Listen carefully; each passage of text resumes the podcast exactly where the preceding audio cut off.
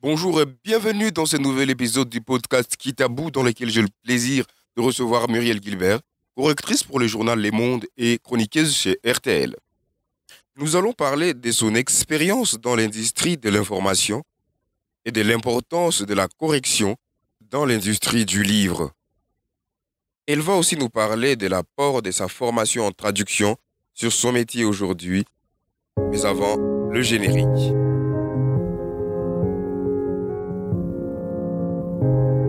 Bonjour à tous.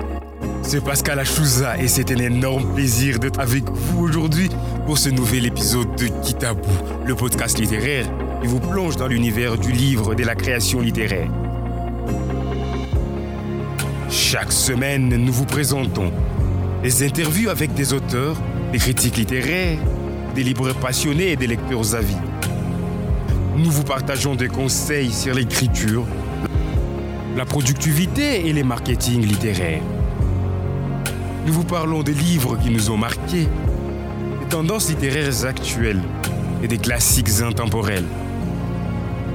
Nous vous offrons également des lectures d'extraits de livres et des recommandations de lecture.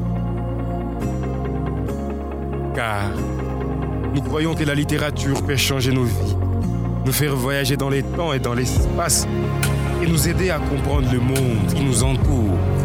Alors, installez-vous confortablement, prenez votre casque et laissez-vous emporter dans l'univers magique de la littérature avec Kitabou.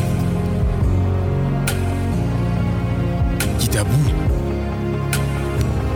Découvrez les coulisses du livre de la création littéraire. Euh, notre première question va tourner autour de votre parcours.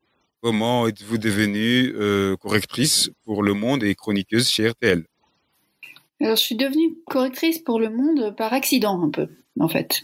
Euh, je suis devenue correctrice pour Le Monde, j'avais déjà plus de 40 ans. Euh, j'avais déjà fait pas mal de métiers dans la presse, mais j'ai commencé comme rédactrice d'abord.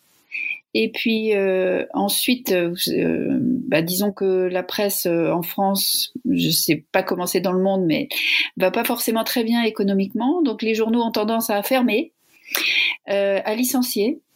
Et donc au gré des différents licenciements et périodes de chômage dans lesquelles je me suis trouvée dans lesquelles je me suis retrouvée, ouais. Euh, j'ai fait des formations et à un moment j'ai fait une formation pour devenir secrétaire de rédaction, qui était un métier qui me semblait euh, euh, bien, me correspondre, on va dire, et que je connaissais pas tellement avant. Et, euh, et c'est un métier qui est au croisement de la rédaction et un peu du travail sur le texte. On coupe, on fait des titres, on, on rallonge, on vérifie que les pages s'enchaînent bien, etc. On vérifie que les articles arrivent à temps aussi. Euh, J'aimais bien ce, ce, mélange de à la fois littéraire et technique, on va dire.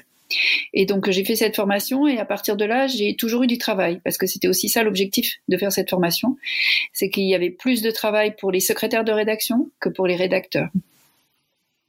Et donc euh, voilà, j'ai fait ça pendant quelques années. Et puis le journal dans lequel je travaillais encore euh, s'appelait euh, Top Family Magazine, donc parlait d'histoires d'enfants, de tout ça, de famille, beaucoup de sièges auto, le sommeil des bébés, toutes ces choses-là. Et ce journal a fermé euh, pour raisons économiques également, mais comme il faisait partie du groupe Le Monde, euh, on m'a proposé, à moi ainsi qu'à une autre collègue d'ailleurs qui faisait la même chose que moi, d'avoir euh, une nouvelle formation et de devenir correctrice au Monde parce qu'il y avait plusieurs correcteurs du Monde qui prenaient leur retraite. Et, hum, et dans un magazine, euh, dans un mensuel comme celui dans lequel je travaillais, disons, les, les, secrétaires de rédaction font aussi la correction. Ça fait très longtemps en France qu'il n'y a plus de correcteurs quasiment. Dans, déjà, il y a très peu de correcteurs dans la presse, même quotidienne, mais dans la presse mensuelle, c'est devenu rarissime. Mais c'est les secrétaires de rédaction qui font aussi la correction. Donc, euh, on demandait un niveau de correction supérieur pour le monde. Donc, on me demandait si j'étais d'accord pour faire une formation. On a fait une formation de six mois, ma collègue et moi. Et on a intégré le monde euh, il y a euh, 16 ans, je crois. Voilà, à la suite de cette euh, série d'accidents euh, de la vie professionnelle. Ouais, une belle expérience, j'imagine. Comment pouvez-vous décrire votre euh, rôle Des correctrices dans l'industrie de l'information, le journal Les Mondes étant un quotidien? Le rôle du correcteur, donc c'est contrairement à ce que pensent beaucoup de gens, d'abord, quand je dis euh, que je suis correctrice, bien souvent les gens sont connaissent pas le métier, hein, même euh, même en France, même des proches que je rencontre comme ça, et donc euh, ils croient que je corrige des copies du bac ou des choses comme ça. Donc je leur dis non, non, mais non. Et quand je leur dis que je corrige les journalistes du monde, ils me disent mais ça fait des fautes un journaliste. Et oui, ça fait des fautes. Un journaliste, tout le monde fait des fautes. Les journalistes en font sans doute un petit peu moins que les coiffeurs ou les charcutiers, mais ils font des fautes bah, comme tout le monde. Et d'ailleurs, euh, le métier de correcteur a toujours existé. On, en voit même la trace euh, dans les hiéroglyphes euh, égyptiens. De, choses qui ont été corrigées. à partir du moment où on a une langue et où on a des règles, bah, il y a forcément de temps en temps des écarts à la règle et donc des fautes, et donc des gens dont la spécialité est d'essayer de remettre les choses d'aplomb. Donc euh, le métier de correcteur, il y a des correcteurs essentiellement, enfin c'est un métier en voie de disparition hein, quand même, euh, mais parce que pour des raisons économiques on essaye de s'en passer, c'est aussi pour ça qu'on voit de plus en plus de fautes un peu partout. Alors un journal comme Le Monde, c'est un quotidien effectivement qui a une euh, un lectorat qu'on appelle cadre profession supérieure, etc., qui est vendu quand même assez cher. Un quotidien c'est très cher, donc c'est des gens qui exigent une, une qualité du texte euh, importante. Et c'est pour ça que le monde a encore des correcteurs et ça fait partie des rares quotidiens à avoir encore une, une équipe. Donc on est une douzaine de correcteurs pour le monde papier. Euh, on corrige aussi une partie du site internet, mais il y a des correcteurs spécialisés du site internet. Euh, on n'est jamais 12 en même temps hein, parce qu'on est ouvert beaucoup euh, tous les jours fériés, etc. Donc on... et puis on est ouvert de 7 heures le matin à 8 heures le soir.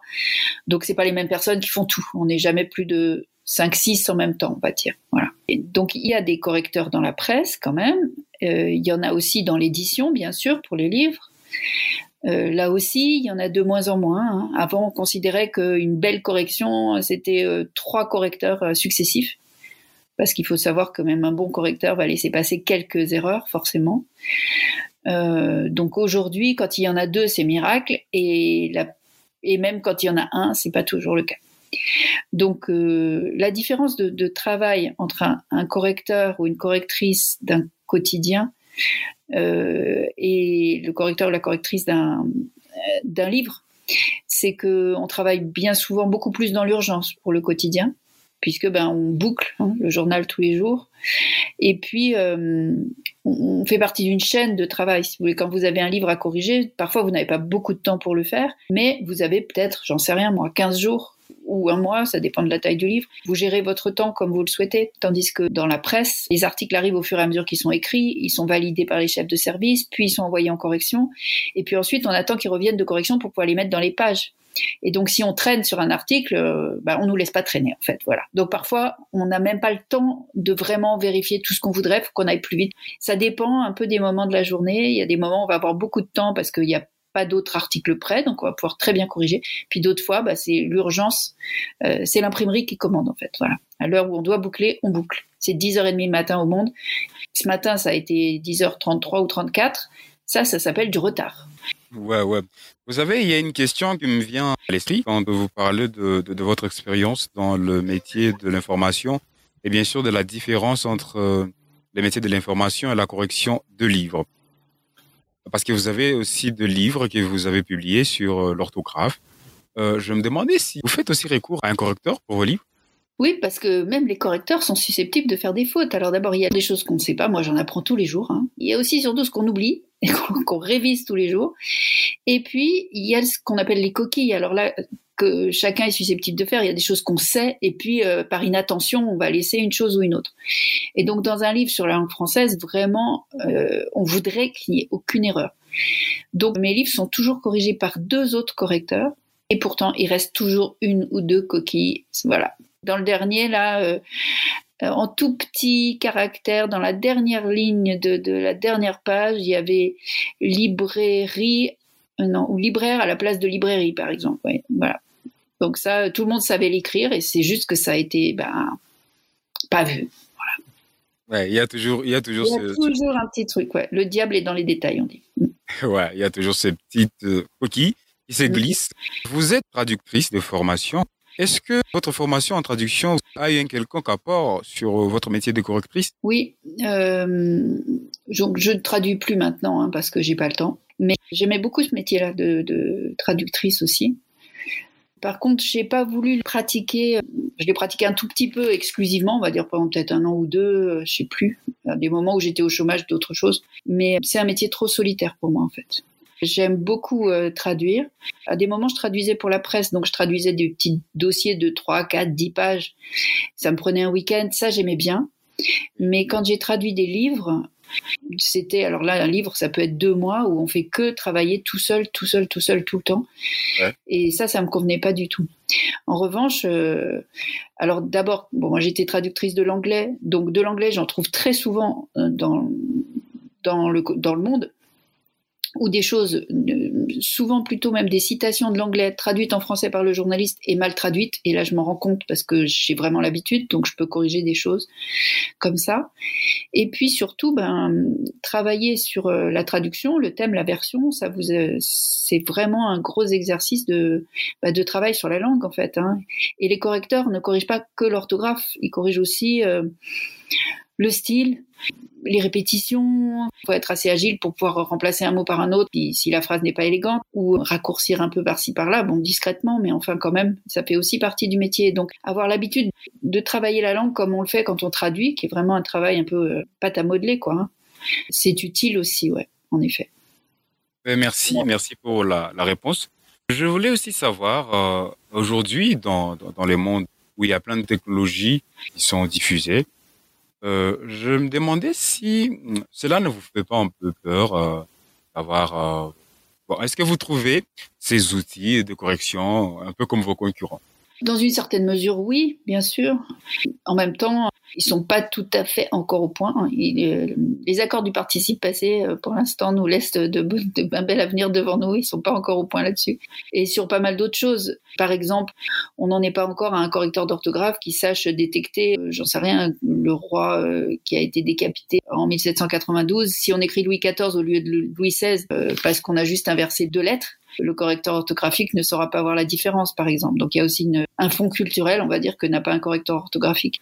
Et nous, on utilise aussi les correcteurs, ces, ces choses techniques, hein, ça aide aussi les correcteurs humains parce qu'en revanche, là où il est très fort, le correcteur orthographique, par exemple, cette histoire de libraire, librairie, bon, il l'aurait pas vu parce que c'était les deux mots existent, donc là, il l'aurait pas vu. Mais euh, quelque chose qui est assez difficile à voir, c'est quand il y a des lettres qui s'enchaînent comme des i, deux l, euh, un i derrière, voir s'il y a un, l, deux l ou trois l. Parfois, par exemple, c'est pas évident. Alors ça, il va nous le détecter euh, très bien.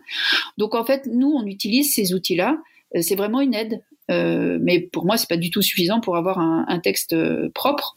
En revanche, pour les, je vais dire les amateurs, pour les gens qui écrivent euh, leur courriel ou, un courrier à quelqu'un, c'est vraiment très utile. Ces aides-là qui, attention, faut pas les croire tout le temps parce qu'ils vous proposent des trucs qui sont parfois qui sont parfois faux. Donc, euh, mais le fait qu'il vous souligne ce qui lui semble bizarre, ça peut vraiment aider à attirer l'attention et, éviter quelques âneries. Bien sûr, bien sûr. Il y, a, il y a certaines choses que le producteur nous, nous suggère qui sont quand même indicibles parfois. Étant correctrice dans un journal, je sais que vous êtes face à beaucoup d'articles sur différents thèmes, la politique, la science et tout. Comment vous abordez ces différents thèmes Alors c'est vrai, c'est une question qu'on me pose souvent. Est-ce que les correcteurs ont une spécialité? On n'a pas de spécialité parce qu'on n'est pas assez nombreux en fait, tout simplement. Je pense qu'il euh, faut qu'on puisse tous tout faire. En même temps, si j'ai un collègue qui aime le rugby euh, et il est là, euh, au moment où un article rugby tombe, je vais lui dire est-ce que tu veux prendre l'article sur le rugby ou... Et en général, il va se jeter dessus d'ailleurs. Donc euh, on a des, on a les spécialités de, disons qu'on a des affinités avec certains sujets, qu'on va les prendre plus volontiers. Euh, maintenant, euh, s'il y a un article sur le rugby qui est pour le journal de demain, mais que pour le journal d'aujourd'hui il y a un article sur la médecine, il faut prendre l'article sur la médecine et celui sur le rugby attendra. Voilà. Donc on fait tous tout. Évidemment qu'on n'est pas des experts de tous ces sujets-là. Il y a parfois des articles scientifiques notamment qui sont vraiment difficiles à corriger donc il nous arrive de douter sur quelque chose quand même quand on a l'habitude avec la langue. Des petites euh, lumières rouges là qui s'allument au-dessus de la tête quand il y a une formulation qui semble un peu bizarre.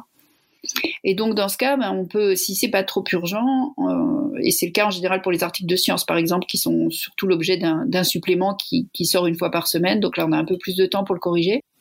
Et là on va écrire à l'auteur ou au secrétaire de rédaction pour lui dire non, cette phrase là, moi je connais pas, je sais pas, cette façon de parler des protéines ou j'en sais rien. Est-ce que c'est bien comme ça? Parce que ça me semble bizarre. Voilà. Et une fois sur deux, il va nous dire non, non, c'est bon, c'est comme ça. Une autre fois, il va dire ah oui, pardon, euh, il manque une lettre. Donc euh, on peut demander conseil bien sûr à celui qui a écrit l'article. On a tout un tas de ressources, on va chercher sur internet, voir si on si on trouve, mais ça c'est au cas où on n'est pas trouvé hein, de, de preuves que c'est juste ou que c'est faux. Bien sûr, merci pour ces explications. Quelles sont les erreurs que vous voyez le plus souvent dans le texte que vous corrigez, les articles, je veux dire La règle la plus compliquée euh, en français, c'est l'accord du participe passé. L'accord du participe passé, alors avec avoir, c'est une chose, puis avec les verbes, avec être, mais un verbe pronominal, genre euh, elles se sont lavées ES, mais elles se sont lavées et les mains. Ça, c'est quelque chose sur lequel beaucoup de gens font, font des erreurs. Euh, ça, c'est le, plus fréquent. Après, il peut y avoir euh, l'autre règle d'orthographe euh, qui trompe beaucoup de monde parce que ça n'a pas beaucoup de sens, c'est les, consonnes doubles ou simples. On écrit mamelle avec un seul M et mammifère avec deux M, alors que c'est la même racine. C'est pas du tout logique. Hein.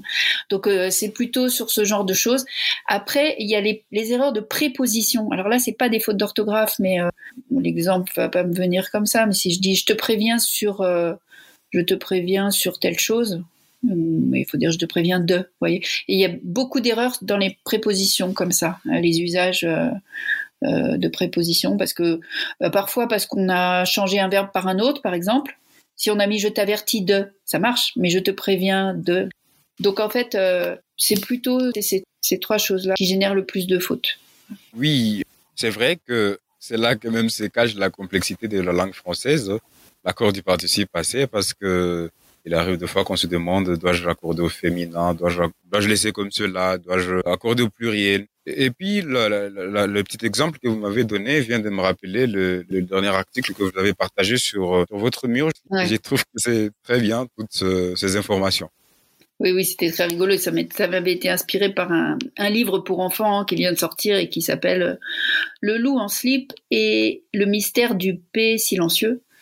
Le loup en slip, c'est un héros de, de, bande dessinée pour enfants, voilà. Mais là, c'est, mais là, ça parlait d'orthographe, enfin de française, donc ça m'a intéressé particulièrement et je trouvais qu'effectivement, c'était mon idée, c'est toujours dans, mes chroniques là de d'amuser les gens un petit peu pour qu'ils retiennent les choses et puis pour que l'orthographe euh, n'ait pas l'air euh, rébarbative, comme c'est souvent le, souvenir qu'on a gardé de l'école. Donc euh, voilà, j'essaye d'avoir l'air tout sauf scolaire et de parler de sujets qui vont être un peu rigolos et qui néanmoins permettent d'apprendre des choses. Bien sûr que quand c'est rigolo, ça entre facilement parce que ça nous marque. Oui, c'est ça. Puis on a envie de le raconter aux copains ou des choses comme ça, donc ça, voilà. Je sais qu'un travail de correction, comme vous l'avez dit, c'est c'est parfois retravailler, euh, supprimer certains éléments ou ajouter quelques-uns. Et je me demandais comment vous faites pour, euh, maintenir une certaine clarté dans les, du style de, de texte que vous corrigez ben, normalement, il devrait être clair déjà au départ, les textes. C'est vrai que parfois, il y a, euh, je sais pas, il y a une phrase de 10 lignes. Euh, euh quand, on corrige un journal, euh, je veux dire, on peut écrire des phrases de 10 lignes ou de 20 lignes quand on s'appelle Marcel Proust. Mais euh, donc dans un roman, tout ça, on a le temps, on lit pour le loisir et tout. Dans un journal d'information, l'idée, c'est de, c'est pas de, on pourrait dire faire du style, c'est-à-dire c'est pas euh, euh, d'écrire joli joli, c'est d'écrire clair d'abord. Avant tout, c'est l'information qu'on veut que, le lecteur veut. donc il faut que les phrases soient plutôt courtes, plutôt claires. Voilà. Évidemment que si en plus c'est élégant, c'est super. Mais c'est la cerise sur le gâteau, l'élégance. Donc l'important, c'est surtout que tout soit bien compréhensible, qu'il n'y ait pas d'ambiguïté, que le lecteur soit pas obligé de relire trois ou quatre fois la phrase pour la comprendre. Voilà. Donc, euh, ben ça, je sais pas comment vous dire, comment on fait. On, lit et puis on voit déjà. Moi, si j'ai pas compris du premier coup, je me dis ben je suis pas plus bête que la plupart de nos lecteurs. Donc, si j'ai pas compris du premier coup, il y a un problème dans cette phrase. Voilà. Et là, il peut s'agir de la couper en deux, tout simplement par un point, ça peut aider. Parfois, la ponctuation est mal placée aussi et ça n'aide pas, donc euh, on, la déplace. Puis parfois, je sais même pas comment faire et, il m'arrive d'appeler l'auteur en disant ouais, je comprends pas, mais en plus, je comprends tellement pas que je ne sais pas comment changer cette phrase. Donc, il va falloir m'expliquer ce que, tu voulais dire, ce que vous vouliez dire, parce que et après ensemble, on va on va élaborer une phrase plus plus compréhensible. C'est vrai que la ponctuation, c'est un autre casse-tête parce que euh, parfois, quand elle est mal placée, euh, elle peut donner un autre sens à la phrase. Ouais, tout à fait. J'avais euh, ce matin dans la, je corrigeais la une du, Monde et la rédactrice à côté de moi avait écrit juste son doigt avait, alors c'était pas de la ponctuation, hein, ses doigts s'étaient mélangés et elle avait écrit ami A M I S et je me disais mais je comprends pas en fait. Et en fait, elle avait juste inversé deux lettres. C'était mais qu'elle voulait mettre M-A-I-S. Vous voyez Donc parfois, ça, ça prend quelques minutes pour comprendre. Et je me disais, c'est quoi cette histoire d'amis là-dedans? Je comprends pas du tout. Et en fait, c'était mais. Ouais, c'est vrai, quand on est un peu plus rapide sur le clavier, on peut écrire n'importe quoi. Ouais. Euh, maintenant, euh, vous écrivez aussi, vous, vous publiez des livres évidemment sur l'autographe. Euh, est-ce que votre comment comment votre métier de correctrice contribue à votre processus d'écriture? Alors il, bah, il y contribue beaucoup parce que c'est pratiquement toute mon inspiration qui vient de là finalement. C'est dans mon travail de correctrice au monde que j'ai plein de sujets me viennent en tête, que je me rends compte justement que telle ou telle faute est fréquente, que que je vais aller faire des recherches pour euh, vérifier que je me trompe pas et puis je tombe sur euh, une étymologie que je connaissais pas et qui m'amuse. Euh, par exemple, j'ai appris il y a pas longtemps que j'ai pas encore fait de chronique là-dessus, mais je vais en faire une sûrement. J'ai appris il y, a, il y a pas longtemps que la pommade vient de la pomme. J'avais aucune idée de ça, par exemple. Et je me dis, ah bah ça c'est intéressant, voilà, pourquoi, comment, je vais aller chercher un peu plus. Donc euh, donc c'est comme ça que mon métier de correctrice me inspire euh, mes, mes chroniques. Et votre métier de traductrice alors?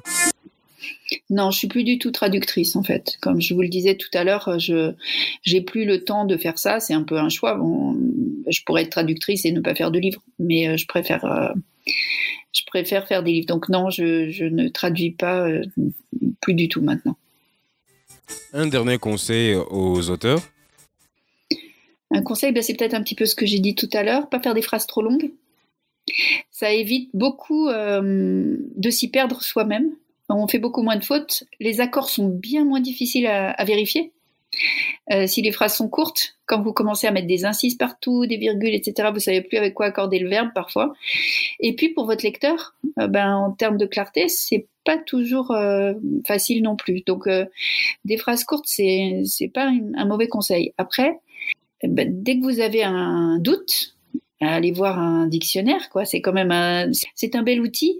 Alors moi, j'utilise beaucoup de dictionnaires euh, en ligne aujourd'hui parce que ça va plus vite. Larousse.fr en ligne est super. Il y a un onglet euh, sur larousse.fr, donc qui est gratuit, hein, euh, larousse.fr en ligne.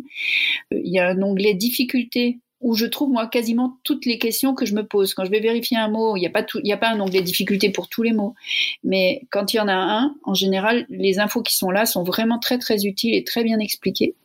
Bon, après, il y a aussi le Robert en ligne qui est, très, très ludique, avec beaucoup de petits jeux, de petites, de jeux de mots, de jeux de lettres, euh, d'histoire sur la langue. Donc ça, c'est, très agréable aussi. Voilà. Et puis, euh, ben, et puis, il faut lire pour euh, écrire. Absolument. Merci pour tous ces conseils. Merci d'avoir accepté également mon invitation. Cette émission sera diffusée sur Spotify et d'autres plateformes d'écoute dès ce week-end. Si vous avez aimé cet épisode, N'hésitez pas à nous laisser un commentaire ou une note sur votre plateforme d'écoute préférée. Cela nous aide énormément à faire connaître les podcasts. En tout cas, merci d'avoir écouté vous et à bientôt pour des nouvelles découvertes. Littéraires, bien sûr.